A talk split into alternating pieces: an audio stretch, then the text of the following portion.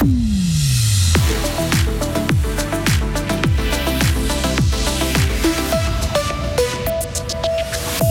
fortes pluies et des inondations, notre reportage en direct à Charmey, région particulièrement touchée. Votre loyer augmente, contestez cette hausse, dit Lasloka. Et le cueilleur Kylian Marchand est à notre micro avant la reprise du championnat ce soir. Un Tsug Gauthieron à suivre en direct. Météo, demain, belles éclaircies le matin, puis nouvelle dégradation en fin de journée, mitigé et venteux pour vendredi. Loïc Chorderet, bonjour. Euh, bonjour Greg, bonjour tout le monde. Des euh, maisons inondées dans la vallée euh, de la Cintre. Oui, ce matin, certains habitants de Charmey font le bilan des dégâts car hier soir, la jeune y a débordé et envahi leur maison. Une cinquantaine de personnes ont été évacuées. Elles ont dû passer la nuit chez des connaissances du village. Isabelle Taylor, vous êtes sur place, les pieds dans la boue, au bord de la rivière. Oui, exactement, Loïc. On se trouve au bord de la route cantonale, à deux pas de la vallée de la Cintre. Vous entendez peut-être le débit impressionnant de la Jogne derrière nous. Euh, nous avons rencontré les habitants de la vallée, les boîtes aux pieds, des bidons à la main en train d'évacuer des litres d'eau, des litres de boue. Certains avaient de l'eau, imaginez-vous, hier jusqu'à la taille. La plupart vivent ici depuis toujours. On a même rencontré un monsieur qui vit là depuis 84 ans et il me l'a dit au micro ce matin, il n'avait jamais, jamais vu ça. Je suis en présence de Luc Tomasetti. Vous êtes le responsable technique de la commune de Euh, pour vous aussi, c'est une situation vraiment particulière. Oui, alors bonjour. Euh, effectivement, c'est une situation extrêmement particulière parce qu'on a dû engager euh, les pompiers, la police cantonale, les services de l'État. c'est quelque chose d'extrêmement rare que la Jogne monte aussi haut et déborde de son lit. Là, elle a déjà un petit peu diminué, même si c'est encore très impressionnant. Vous me le disiez hier, elle, touchait en fait le pont, le pont du Roc, c'est ça? Exactement. Donc en fait, sur tous les ponts de la route cantonale avec les, la Jogne et différentes rivières, euh, tous les niveaux euh, touchaient les tabliers. Euh, des, différents ponts. Euh, donc c'était quelque chose d'exceptionnel et extrêmement dangereux parce qu'on sait que l'eau peut soulever des ponts et engendrer un certain nombre de dégâts. Et aussi c'était extrêmement rapide. Ça s'est en fait déclenché en, quelques minutes. Effectivement, on a euh, une première vision locale. On a fait une première vision locale vers 17h30 où on a décidé de fermer la route cantonale avec les services de l'État. Et puis euh, quelques minutes plus tard, enfin une trentaine de minutes plus tard, on voyait que l'eau euh, est montée quasiment de 50 cm euh, à 1 mètre à certains endroits. Et là, il a fallu évacuer en fait les personnes un petit peu plus tard dans la soirée. C'est-à-dire évacuer des personnes âgées, évacuer des enfants qui étaient pour certains déjà en train de dormir tranquillement dans leur lit. Exactement. Alors euh, plus tard, vers 20h30, on a pris la décision avec les autorités d'évacuer les gens de la Cintre, enfin les, habitants. Euh, situation extrêmement délicate parce que, comme vous le disiez tout à l'heure, euh, il y avait de l'eau jusqu'aux hanches, voire plus haut. Et puis il y avait des personnes âgées. Euh, c'est une situation extrêmement touchante parce qu'on euh, n'a pas ça tous les jours. Euh, en tant que service technique, on n'est pas formé à évacuer les gens, à, les accompagner. C'est une expérience très, très touchante, je dirais. Et puis en tout cas, je tiens à les remercier aussi de leur bonne compréhension et de leur bonne tenue durant toute la soirée. Quoi. Tout s'est passé dans le calme, parce que justement, il y avait des enfants, il n'y a pas eu de, trop de pleurs ou de, craintes des habitants ici Non, alors ça s'est passé euh, dans le calme. Euh, je dois dire que les services euh, de pompiers et de police ont, ont, extrêmement bien œuvré à maintenir ce calme, à agir de maison en maison, de manière méthodique et toujours, comme je le disais, avec beaucoup de calme et euh, en rassurant les gens. On les a accueillis, on a pu euh, discuter avec eux, trouver des solutions pour les reloger. Alors justement, aujourd'hui, tout le monde a pu regagner euh, sa maison ce matin? Alors ce matin, la situation, comme la jeune est redescendue, tout le monde a pu regagner sa maison, ou certains ont effectivement encore des rez-de-chaussée ou des sous-sols inondés. Enfin, on est en train de faire le nécessaire pour euh, rétablir la situation. Ils devront peut-être encore dormir un jour ou deux euh, dans les familles ou chez les amis. justement, il y a eu une grande solidarité dans, dans le village à Charmey. Beaucoup ont accepté de prendre des gens chez eux. Exactement, beaucoup ont accepté de prendre rejoindre des gens chez eux, de la famille, des amis. Euh, on a pu organiser ça euh, tout à fait correctement. Ça représentait une soixantaine de personnes quand même à reloger.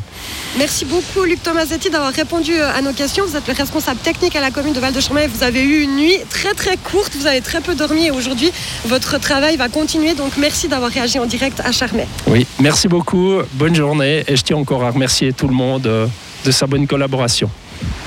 Merci beaucoup Isabelle. Et selon les sapeurs-pompiers que vous avez rencontrés sur place à Charmey, une trentaine d'interventions sont encore en cours, mais la situation est désormais sous contrôle. Et vous pouvez, vous pourrez entendre les témoignages d'habitants de Charmey qui ont vécu ces inondations dans nos journaux ce soir à 17h et 18h. Un grave accident a eu lieu ce matin au Mouret un peu après 7h30. Deux voitures sont impliquées. Il y avait une personne à bord de chaque véhicule. Les ambulanciers, les pompiers et la police sont toujours sur place. La police cantonale ne donne pour l'instant pas plus d'informations sur le bilan de cet accident. La route entre le Mouret et le Pafouet est toujours fermée. Une déviation a été mise en place. 40 personnes bloquées à l'hôpital fribourgeois, c'est une réalité qui inquiète l'HFR. Des patients qui occupent des lits car ils n'ont pas de place en EMS ou en institution ou parce qu'ils ne peuvent pas être pris en charge par les soins à domicile. L'hôpital fribourgeois indique devoir prendre des mesures pour gérer cette surcharge hospitalière. Certains patients peuvent donc être gardés plus longtemps aux soins intensifs ou en salle de réveil, voire même dans les couloirs de l'hôpital. Des opérations peuvent aussi être reportées. Pas de révolution, mais de petites améliorations pour les transports publics dans le canton. Dès le 10 décembre, il y aura des trains toutes les 30 minutes entre Bulle et Montbovon aux heures de pointe. Dans la broie, une ligne de car postal sera mise en place à Estavayer-le-Lac et le chef-lieu broyard sera aussi relié à Muriste et Vuissant durant le week-end et les jours fériés comme le demandait une pétition. Vous l'avez peut-être vécu, une lettre pour vous annoncer une hausse de loyer. Plusieurs raisons peuvent être évoquées. La hausse du taux hypothécaire de référence, le renchérissement ou des coûts d'exploitation plus importants, par exemple les frais d'assurance ou les coûts d'entretien. L'association suisse des locataires conseille de contester ces hausses dans les 30 jours, mais le résultat peut varier. Écoutez Pierre Moron, le président de la SLOCA Fribourg. Cela dépend vraiment des cas. J'ai envie de dire que les baisses du taux hypothécaire depuis une vingtaine d'années n'ont pas été répercutés. C'est-à-dire que si vous êtes un ancien locataire avec un contrat signé il y a 10, 15 ou 20 ans, vous avez souvent beaucoup plus de chances d'échapper à une hausse que si vous avez signé votre contrat de bail il y a 2, 3 ou 4 ans dans lequel un taux très bas figure. Pour les nouveaux locataires, malheureusement, il y a peu de choses à faire, peut-être euh, contester euh, certains détails du calcul ou éventuellement des hausses de coûts qui ne sont pas justifiées, mais vous êtes bien moins protégé comme nouveau locataire que comme ancien locataire. La non-répercussion des baisses du taux hypothécaire sur les loyers est un argument, mais c'était aux locataires de faire le premier pas. Gilberte Cher est présidente de la section fribourgeoise de l'Union suisse des professionnels de l'immobilier. Actuellement, selon les règles, au moment où il y a une hausse du taux hypothécaire, le bailleur est en droit d'adapter le loyer. Au moment où il y a une baisse, le locataire est en droit de demander une adaptation. Et tous les locataires ne le font pas. Alors voilà, si ils voient que le taux hypothécaire baisse, ils peuvent demander une adaptation de leur loyer. Ce qu'il faut faire avant ça, c'est bien regarder ce qui est écrit sur son bail à loyer. Et pour euh, contester une hausse, les locataires peuvent aussi invoquer le calcul de rendement s'ils pensent que leur propriétaire gagne plus que ce que permet la loi. Fribourg-Gotteron à la recherche d'une victoire. Oui, le championnat reprend ce soir après la pause internationale. Les Fribourgeois se déplaceront à Tsug. Toujours premier du classement, les Dragons restent sur trois défaites d'affilée. Ils espèrent donc renouer avec la victoire contre une équipe qu'ils ont déjà battue. Un succès 5 à 2 décroché en septembre.